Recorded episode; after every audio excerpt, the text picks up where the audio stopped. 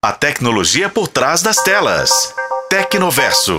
Imagina a cena. Você está na rua sem carregador ou tomada por perto e a bateria do celular acaba. Quase todo mundo já passou por isso e é um baita transtorno, né? Quiosques em locais públicos como shoppings e aeroportos parecem a solução para quem está passando por esse tipo de perrengue. Mas será mesmo?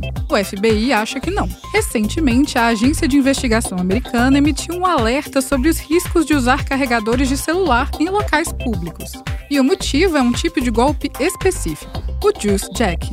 Numa tradução livre, juice jacking significa algo como desvio de energia.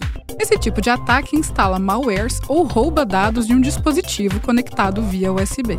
Vale lembrar que as entradas do tipo USB são as principais vias de carregamento da maior parte dos dispositivos móveis que estão no mercado atualmente.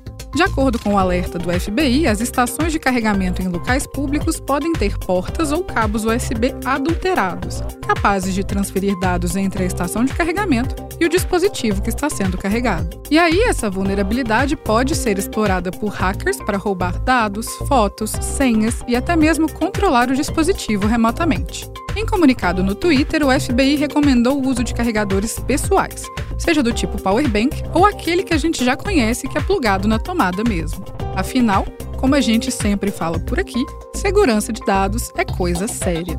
Algumas empresas que cuidam de quiosques de carregamento chegaram a rebater o alerta, dizendo que investem na segurança das estações. Mas vale a máxima: se puder evitar, evite. Lá no Portal Tempo tem uma listinha de cuidados que devem ser tomados para que você não caia no golpe do Just Jacking. Corre lá e confere. Eu fico por aqui e volto em breve. Para a FM O Tempo, Bruna Carmona.